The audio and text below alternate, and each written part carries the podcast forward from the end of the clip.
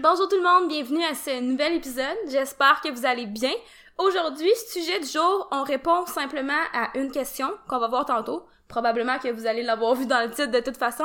Puis, à la deuxième partie du podcast, on avait envie de faire une espèce de Q&A, là. Ben, c'est pas vraiment un Q&A parce que c'est pas des questions qui viennent de vous. C'est vraiment des questions qu'on a, qu'on a décidé de choisir nous-mêmes puis on va s'y poser à tour de rôle pour que, des fois, on aime ça comme que vous appreniez à nous connaître un petit peu plus. Ça se peut qu'il y ait des nouvelles personnes sur le podcast qui nous connaissent pas beaucoup, donc on aime ça un petit peu, euh, nous introduire de temps en temps, puis je pense que vous aimez ça de toute façon. Avant de commencer, Brian, toujours euh, l'annonceur du jour, des nouvelles du jour. Euh, ouais, ben aujourd'hui, je vais probablement skipper le fait de dire euh, donner un 5 étoiles sur euh, iTunes ou peu importe, mais je viens de le dire. Donc, la grosse annonce qu'on vient de faire, c'est que quand le podcast va sortir, le lendemain, on sort notre euh, programme qui va s'appeler... Mais en fait, quand tu dis la grosse annonce qu'on vient de faire, c'est sur notre Instagram. D'ailleurs, si vous ne suivez pas sur Instagram, allez-y euh, après le podcast. J'allais dire de ce pas, mais écoutez le podcast en premier. Mais ouais, c'est ça, continue avec euh, notre grosse annonce du jour. Euh, on est des... Ben avec, parce qu'en France, dans le fond, les, les gyms rouvrent, on a quand même une grosse partie des, de nos followers qui sont de la France. Fait qu'on s'est dit qu'on va sortir tout de suite notre programme qui va s'appeler le programme Retour en force. C'est rare qu'on vend des... c'est rare qu'on fait de la publicité pour vendre quelque chose. Mais là, je pense que c'est vraiment quelque chose qu'on... Écoute, depuis qu'on a commencé le projet, je travaille jour et nuit. Ben, on travaille jour et nuit là-dessus. Là, en ce moment, on a les yeux tout euh, fatigués tellement qu'on travaille vraiment, vraiment, vraiment fort. Mais si vous avez été quelque temps sans pouvoir aller au gym, sans pouvoir vous entraîner, c'est vraiment le programme qu'il vous faut pour retourner au gym en santé. Sans vous blesser, parce que souvent, il va y avoir gros du monde qui vont faire l'erreur, ils vont retourner au gym, puis ils vont recommencer trop, trop drastiquement. Un peu comme, je vous ai parlé là la dernière fois que j'avais commencé la course là, un peu comme moi qui commence la course toujours trop drastiquement, et là j'ai déjà un début de périostite. Mais c'est juste des petites douleurs, là. Ouais. Puis tu sais, parce que c'est ça, j'ai dit, Bran, si t'as mal, on va faire attention parce que moi, je suis vraiment motivée par la course, puis j'aime ça qu'on le fasse ensemble. Tu sais, c'est quand même une belle activité de couple. Puis je veux, je veux pas qu'on soit obligé d'arrêter pendant un mois à cause de ces périostites. Donc on essaie de gérer ça pour que ça soit quand même intelligent. Là. Ça, Moi, j'ai jamais eu de périostite, fait que pour vrai. Sais, je veux dire, on a fait le même volume d'entraînement, puis euh, je suis euh, top shape, là. Genre, je veux dire, c'est comme si j'avais couru toute ma vie, mais toi, c'est toujours plus dur de recommencer, ouais. Ça, c'est Hello qui dit ça, de y aller graduellement, jusqu'à temps que dimanche, elle me dise, oh, on va aller chez mes parents en jogging, c'est 6 6,3 km. Mais moi, je suis correcte! Donc, c'est c'est là que je me suis blessé. Donc, si vous voulez pas d'être le Brandon du cardio et recommencer l'entraînement de façon sécuritaire et optimale, écoute, c'est le programme qu'il vous faut pour vous. Ça va sortir le mardi, le 2 juin de mémoire. Oui, mardi 2 exactement. juin. À l'ouverture des salles d'entraînement en France. Puis si jamais les, les salles aussi au Québec, ils tarderont pas à ouvrir, là, ma prédiction, c'est maximum le 1er juillet, mais toutes mes Je pré- travaille pas au gouvernement, là. je travaille pas au gouvernement, puis toutes mes prédictions ils ont été mauvaises depuis le début. Donc, mais peu importe toutes les situations, si vous avez été un petit bout sans vous entraîner, puis que vous voulez recommencer le, le gym sans vous blesser, puis regagner votre force le plus rapidement possible, c'est le programme pour vous. Mhm. Il va avoir une version 3 jours, 4 jours, puis 5 jours. Quand vous payez le programme, vous avez accès aux trois versions. C'est comme le même programme, en fait, mais adapté selon le nombre Exact. de jours que vous voulez, là. Exact. Puis, euh, ce que j'allais dire, c'est que, vous commencez à nous connaître aussi, là, puis comment qu'on aime le vendre, c'est vraiment de dire que c'est un programme qui va vous faire progresser, quand même assez rapidement, mais aussi de façon intelligente, je veux dire, vous nous connaissez, on, essaie de faire super attention aux blessures, on sait que c'est plate, puis on sait que ça serait une grosse erreur de recommencer trop drastiquement au gym, donc on a vraiment pensé à ça, à la conception du programme. Je pense que vous allez aimer ça, puis surtout si vous avez hâte, de, de retourner au gym, de pouvoir faire euh, squat, bench, deadlift, un peu plus comme avant, là, si on veut. Euh, je suis pas mal sûre que c'est un programme qui va vous plaire. On est super fiers de ça. Mais euh, la pub, euh, je pense qu'on a fait assez de pub. Ouais, je pense qu'on a fait assez de pub. Puis vous savez comment qu'on est pas bon vendeur, mais quand que là, comme ça, c'est comme, c'est vraiment un bon Mais je produit trouve qu'on que a tu t'en viens quand même assez bon vendeur, là. fait que quand tu dis que t'es pas bon vendeur, j'ai l'impression que c'est comme pour t'enlever euh, une, petite pression. une petite pression, mais je, je te- je te trouve bon. En tout cas, Donc, bref. mardi 2, 2 juin, ça peut, ça va être, si vous écoutez notre podcast d'avance, ça va être le lendemain, sinon, il va déjà d'être sorti. Puis, il va d'être rapidement à 25% de rabais pour les 48 prochaines heures. Donc, euh, c'est jusqu'à mercredi. Ratez pas votre Ça, c'est de la vente suppression, hein. bon, mais moi, je vais juste faire une petite annonce vite vite. Ouais. Pour euh, ceux qui le savent pas, j'ai parti un autre podcast, c'est comme un peu connexe à Bimor, là, ça n'a pas vraiment rapport, si je veux dire, Bren n'est pas impliqué là-dedans, là, tu sais, me dérange pas de le dire, c'est vraiment une initiative personnelle parce que ça me motive énormément. J'ai parti un podcast, ça s'appelle Fika Retour sur soi. Le lien est dans ma biographie Instagram, donc euh, Elodie Maury. Euh, si jamais ça vous intéresse, c'est vraiment plus un, espèce de podcast d'introspection. Donc, si vous aimez tout l'aspect un peu introspection, psychologie, euh, remise en question aussi, c'est pour ça que ça s'appelle Retour sur soi. C'est beaucoup d'introspection. Allez jeter un coup d'œil. Je suis pas mal sûre que vous allez aimer ça. C'est vraiment une petite euh, pub rapide parce que ça me motive vraiment. Puis j'aime ça voir que vous êtes aussi motivé que moi quand vous le repartagez dans vos stories, en fait. Bref, c'est ce qui conclut nos annonces d'aujourd'hui. On va passer à notre question du jour qui est... Euh, en vrai, là, j'ai pogné. Mais c'est parce que tu montrais que t'allais me couper. Euh, non, ah, tu y allais le dire? Ouais, ouais. Ok, vas-y, vas-y, continue. Ben, avec, avec tout ça, j'ai un plan de mémoire. Oups, c'est quoi la question? Non, c'est rien. Euh, Est-ce que un entraînement de powerlifting doit forcément être long?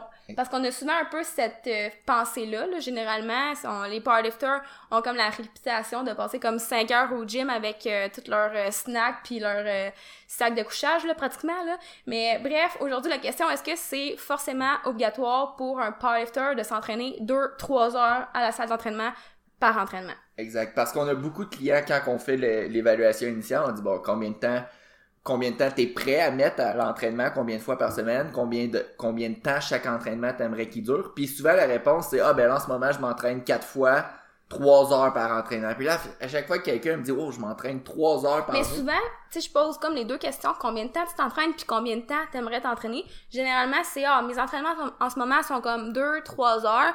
Mais euh, je trouve ça long un peu. J'aimerais mieux avoir comme euh, 1h30, là. Puis tu sais, ça, ça revient vraiment, vraiment souvent à l'évaluation. Mais continue ce que j'allais dire. Puis personnellement, autant que j'adore m'entraîner, je, je serais pas capable, moi, de m'entraîner 3 heures par jour. On dirait que quand ça fait 1 heure, 1 heure 30, là, je, je commence à être un peu tanné. Mais c'est ben surtout que t'es quelqu'un qui a tout le temps l'impression de perdre ton temps. Je trouve que tu sais, je veux dire, je, veux pas, c'est pas pour te rabaisser ou peu importe, là, même que c'est parce que tu travailles très fort, là. Mais tu sais, j'ai vraiment l'impression que t'es quelqu'un qui veut rentabiliser ton mhm. temps. Puis c'est un peu pour ça qu'on fait le podcast aujourd'hui. Mais tu sais, de passer trois heures au gym, ben, si tu peux avoir les mêmes résultats en un plus court laps de temps, ben, tu vas être, plus content parce que tu vas avoir du temps pour faire autre chose. Puis généralement, c'est d'avancer tes projets personnels puis ton travail et tout, là. Mais ouais. Donc, réponse rapide, là, non, vous n'êtes pas obligé de passer trois heures au gym pour pouvoir avoir des gains en force. Même que la plupart de nos entraînements durent entre une heure puis des fois, ça arrive, là, je veux pas qu'il y ait un client qui, qui écoute puis il dit ah, moi ça dure deux heures. Puis des fois, ça, ça dépend de la personne. Il y en a qui aiment ça parler, point. Ils aiment ça aller au gym pour faire leur social. Euh, ils aiment ça prendre leur temps. Ils aiment ça parler entre leurs séries, encourager les autres, etc. Là, tu sais, ça arrive. Puis tu sais, des fois, c'est un peu hors de notre contrôle. Là. Même si tu prévois que l'entraîneur, l'entraînement dure 1h30 puis finalement ça dure 3 heures, ben je veux dire, je suis pas là au gym à regarder puis à sortir mon chronomètre là quand même. Là. Mais c'est ça, ça arrive que c'est plus long. Des fois, c'est c'est à cause de nous c'est nous qui fait en sorte qu'on mette un plus long entraînement. Des fois, c'est à cause de l'athlète. Mais en moyenne, personnellement, je dirais que ça tourne autour d'une heure trente, en moyenne. Moi aussi. Je pense que tu es d'accord, hein, Moi aussi. Puis aussi, tu sais, t'as parlé, de, tu sais, du monde qui aime ça socialiser puis tout, mais des fois aussi, on s'en rend pas compte, mais là, ça fait une couple de semaines que j'ai essayé de plus avoir mon cellulaire pendant mon entraînement, puis c'est fou comment des fois on perd du temps juste sur notre cellulaire aussi. Fait que c'est ça. Aujourd'hui, on voulait vraiment parler de ça, ou peut-être aussi comment raccourcir vos entraînements. Fait est-ce qu'il y a des façons de faire pour que justement ça dure pas trois heures, à part de moins parler puis de moins perdre votre temps sur votre cellulaire, pour justement économiser du temps dans votre journée. sais là, il fait beau, on est en plein été, peut-être que ça vous tente pas de passer trois heures par jour au gym. Puis surtout que c'est drôle parce qu'on parle de ça, mais si je viens d'avoir un flash, les, les gyms, je sais qu'en France, il va avoir droit à une heure maximum par ah, personne. Ouais. Fait, ah, je savais pas. Fait que c'est ça. non seulement tu pourras pas passer trois heures, mais il va falloir que tu trouves un moyen de rentabiliser euh, tes séances. Pour vrai, c'était même pas pour, pour ça qu'on faisait le podcast, parce que j'étais même pas au courant, mais c'est super. C'est parfait, en fait. Euh, tu veux-tu commencer par les méthodes qu'on... Ouais, ben en fait, ce que je voulais dire, moi, au début, c'est que, tu sais, on dit qu'en moyenne, les entraînements de nos athlètes durent 1h30, là, en moyenne, ça, ça varie. Mais tu sais, je pense que ça va grosso modo beaucoup avec l'approche qu'on a. Puis souvent, ce qu'on utilise, puis on le dit souvent, c'est une approche qui est un petit peu plus power building. Donc, c'est une approche qui va combiner force et hypertrophie. plutôt que de faire seulement les levées de compétition et leurs variantes, donc un tout, tu sais, pratiquement toujours des entraînements style euh, squat, bench, deadlift, squat, bench, dos, squat, bench, tu comprends, mais vous comprenez ce que je veux dire, là. Donc, nous, on a vraiment une approche un petit peu plus power building, puis je pense que c'est un petit peu ça qui fait en sorte que nos entraînements peuvent être plus courts parce que généralement la portion hypertrophie va prendre moins de temps qu'une portion force parce que tu sais on le sait pour les portions force, généralement on va avoir besoin de plus de temps de repos, plus de temps pour l'échauffement aussi. Donc c'est sûr que quand tu es très très très spécifique au powerlifting, même si tu as juste trois exercices dans ton programme, euh, ça se peut que ça te prenne beaucoup de temps à cause de ça, à cause des temps de repos puis à cause aussi de des, des, temps de transition entre les différents exercices, l'échauffement en fait. C'est juste pour enchérir, j'en ai fait là, des, pour me préparer au, au championnat canadien, j'en avais des entraînements, c'était squat, bench, deadlift, puis juste m'échauffer, surtout plus que t'es fort, puis je veux pas rien dire contre euh, les filles qui font du bench, mais tu sais, c'est sûr que si ton bench est à 30 kilos, c'est pas super long t'échauffer. Mais par exemple, mon squat là, il est rendu à 272 kilos, puis un un bon deadlift pis tout. Juste m'échauffer, je pense que je passais au moins 45 minutes à une heure. Puis j'avais pas fait, si j'avais 5 séries de 2 au squat, j'avais pas encore fait mes 5 séries de 2. Puis c'est pas que c'est mauvais non plus cette approche-là d'être euh, très spécifique, minimaliste, ça a sa place. Ça a sa place. Mais personnellement, on n'a pas tendance à le faire à l'année. C'est sûr qu'en ce moment, sais, nos athlètes sont peut-être un petit peu plus sur une, approche minimaliste. Je parle de ceux qui ont une cage à squat parce que généralement, ils ont juste une cage à squat. Donc, c'est sûr qu'on peut moins déroger un petit peu de ce qu'on fait habituellement. Mais reste qu'on a quand même encore en tête un petit peu l'approche power building. Je parle pour moi parce que de toute façon, on sait même pas encore les compétitions quand elles vont avoir lieu. Donc, c'est sûr qu'on n'est pas 100% spécifique au powerlifting. Euh, puis tout ça pour dire, je sais plus euh, où je m'en allais avec ça. Mais de toute façon, tu sais, je pense qu'il y a pas il y a jamais c'est jamais vraiment négatif de travailler aussi la masse musculaire l'hypertrophie pendant tes programmes parce mhm. que on sait que plus que tu vas avoir de masse musculaire plus que ton hypertrophie va être grande plus que ton potentiel de force va être grand. Fait c'est c'est le facteur le plus important pour développer de la force. Euh, puis oui, c'est certain que peut-être que travailler en hypertrophie, si tu veux rester dans une catégorie poids, puis que t'es déjà à la limite de cette catégorie-là, puis t'es obligé de te déshydrater pour faire la, une compétition, peut-être que euh, c'est peut-être pas optimal de faire des séries de 12 de triceps à la fin de ton entraînement. Donc, euh, ouais, non, c'est ça. chaque personne va avoir sa, sa façon de s'entraîner selon tu prendras pas 10 livres là, parce que tu fais des séries de 12. Puis ça peut être au pire... Euh, tu sais, moi, souvent, ça tourne autour de 8 à 10. C'est pas genre je suis pas comme mettons en train de faire de la grosse pompe euh, à la fin des entraînements. Des fois oui là. Tu sais quand moi quand je dis hypertrophie c'est ça. C'est comme plus dans un range de 8 à 12 répétitions. Des fois j'insère des finishers mettons. Mais tu sais c'est pas euh, je sais pas comment dire ça. C'est pas comme du gros volume d'hypertrophie comme un, un bodybuilder là. Mais en tout cas.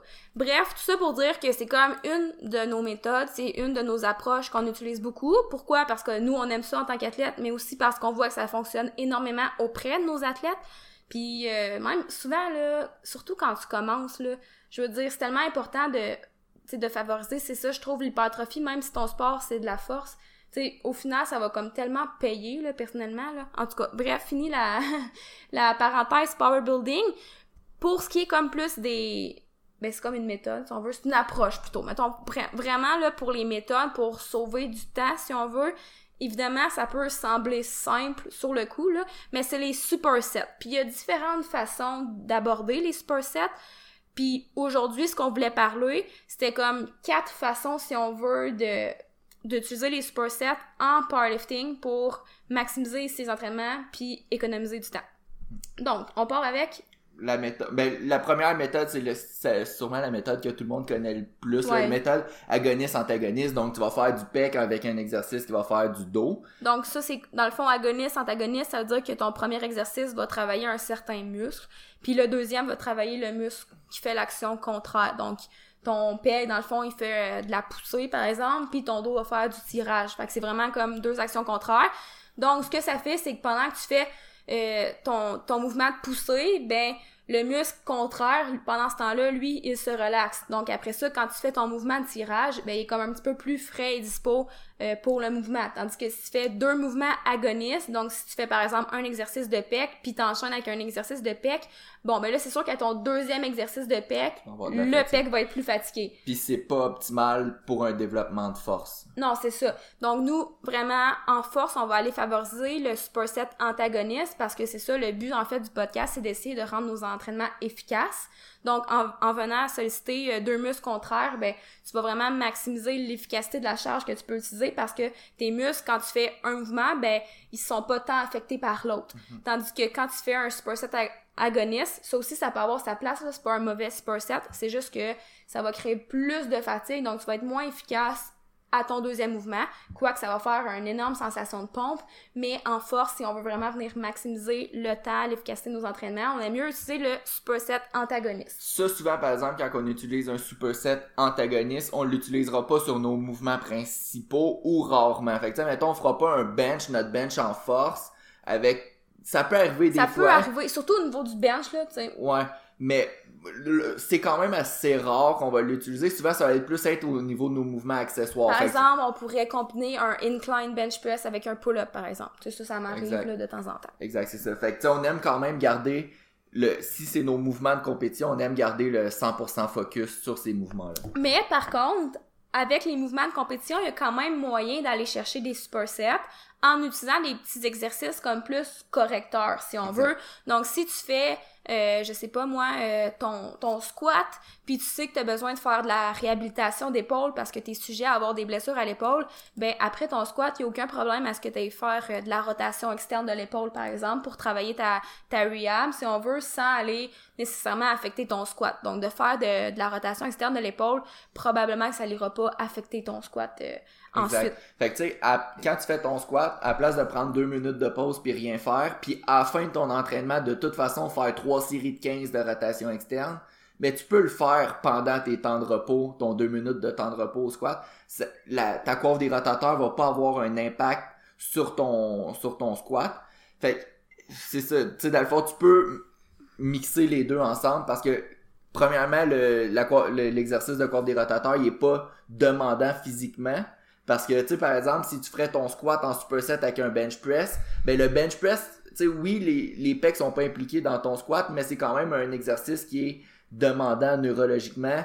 Puis même au niveau de la, de la masse musculaire, c'est des grosses masses qui sont impliquées. Donc, peut-être pas faire un superset squat bench, mais un superset squat coiffe des rotateurs.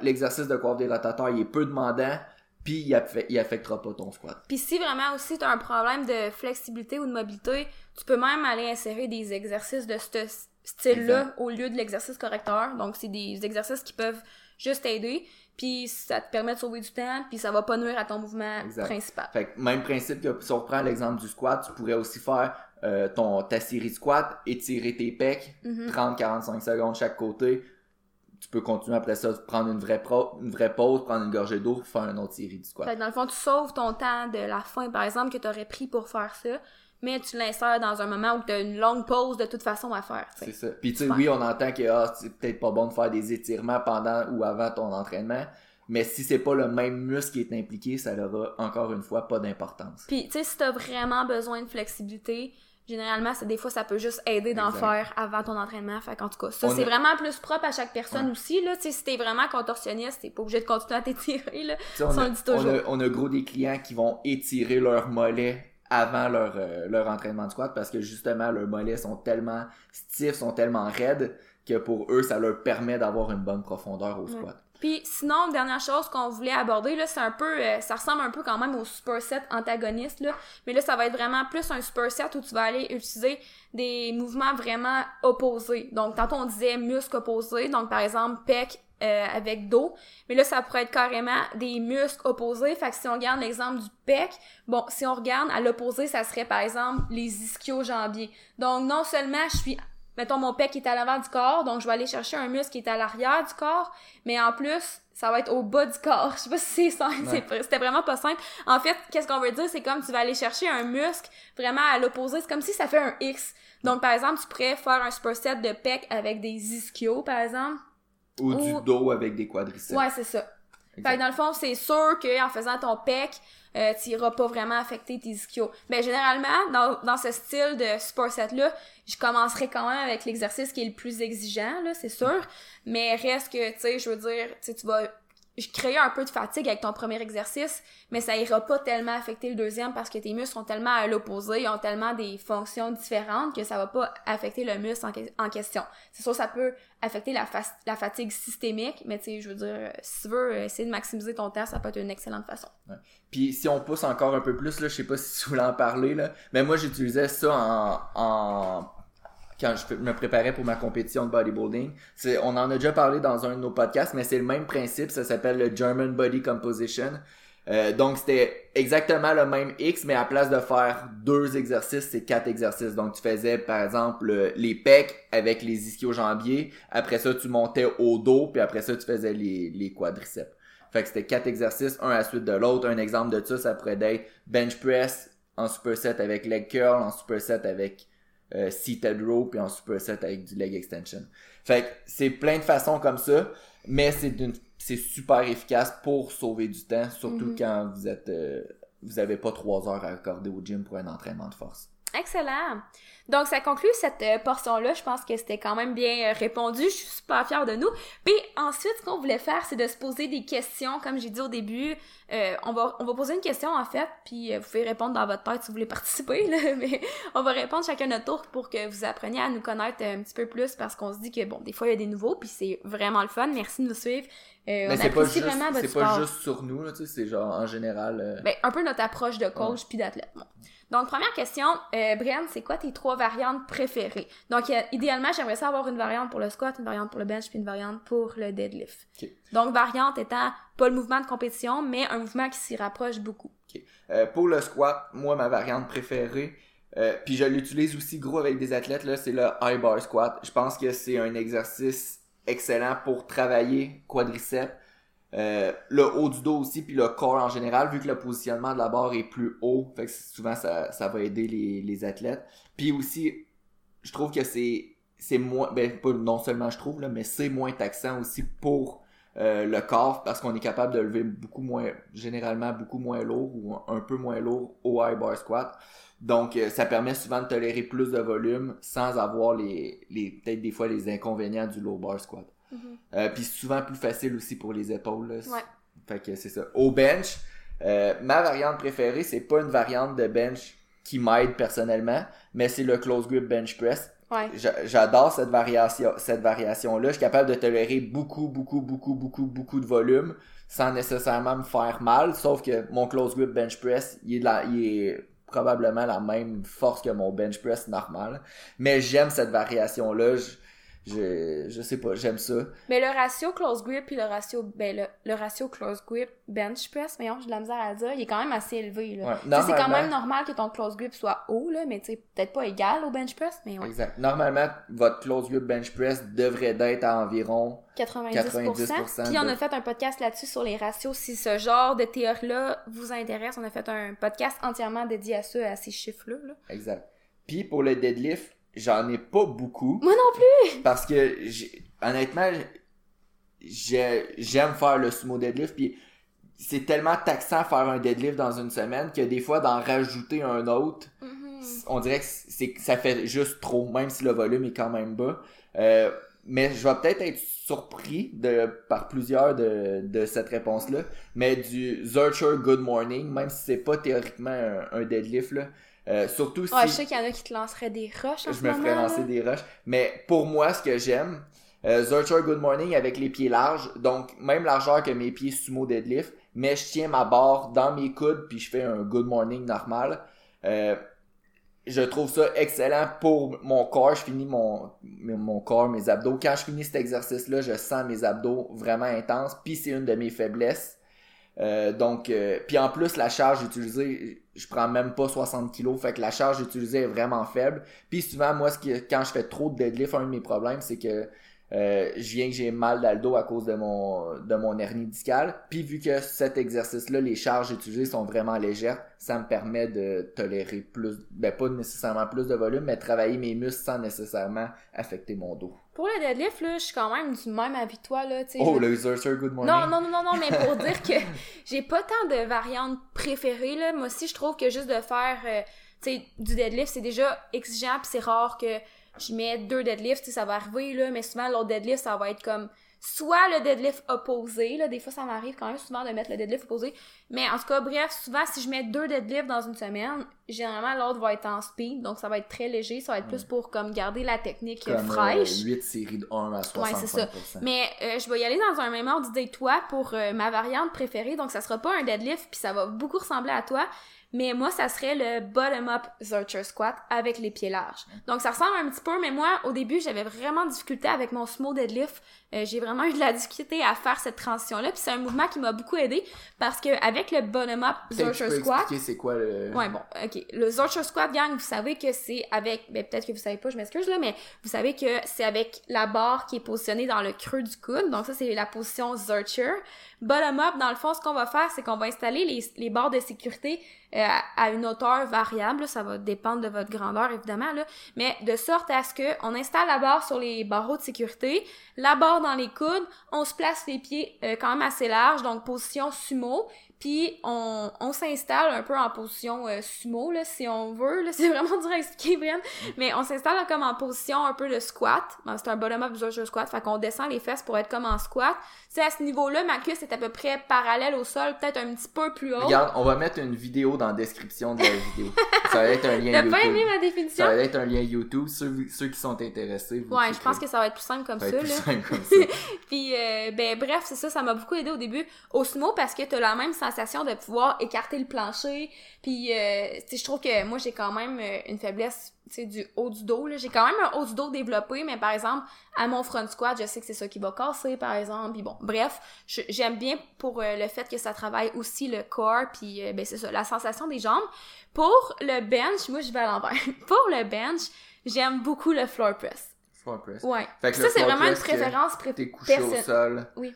Au sol, puis tu prends une pause, les coudes au sol. Ouais, c'est ça. C'est vraiment une, une préférence personnelle. Je veux dire, euh, je vais pas mettre du floor press à tout le monde. C'est vraiment une préférence personnelle. Puis ce que j'aime aussi, c'est que ça donne un petit break euh, aux épaules vu que t'as pas allé à travailler en pleine amplitude de mouvement. Puis au squat, j'aurais eu tendance à dire le front squat parce que je juste parce que ben je suis bonne au front squat. Mais récemment, j'ai vraiment comme donné un petit boost ben moins là ces temps-ci mais plus avant le confinement j'avais donné un petit boost au pin squat en haut du parallèle pour vraiment aller solliciter mes fessiers qui est ma faiblesse, puis j'ai vraiment vraiment vraiment aimé ça. Puis euh, j'aurais je sais pas, j'hésite entre front squat ou pin squat en haut du parallèle, c'est vraiment deux mouvements opposés là. Tu sais, il y en a un c'est pour travailler ma faiblesse, puis l'autre c'est juste parce que j'aime ça, tu sais, puis que je suis bonne à ça. Mais en tout cas, bref, ça serait ça.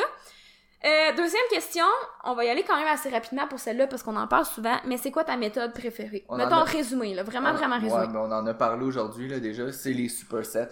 Je sais pas ce que je ferais dans mes... J'aime, tu sais, tu l'as dit aussi, j'aime pas ça avoir la sensation de perdre mon temps.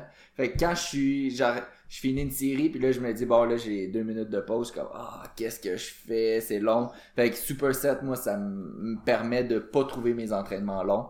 Euh, fait que c'est ma méthode. Moi, vous le savez, vous commencez à le savoir, mes athlètes le savent, mais ma méthode préférée, c'est vraiment d'avoir un top set. Euh, c'est pas nécessairement un top set super difficile, là, mais ça va être un top set, ça peut être une série de 3, une série de 2, une série de 1, euh, auquel je monte à une certaine charge. Ensuite, je diminue la charge pour faire un petit peu plus de volume, donc on appelle ça les back-off sets. C'est clairement ma méthode préférée, je l'ai dit tout le temps. Je sais pas si un jour je vais m'en détacher, je sais pas. En tout cas. Troisième question, qu'est-ce qui t'a amené au powerlifting, brièvement? Euh, après ma première compétition de bodybuilding, euh, j'ai tout le temps, j'ai tout le temps voulu performer dans un sport. Puis avec le bodybuilding, ben on sait que bon, il y a des fédérations naturelles, mais ça vaut ce que ça vaut parce que euh, il y a pas vraiment de, de reconnaissance dans le bodybuilding naturel. C'est un sport qui est un peu mort.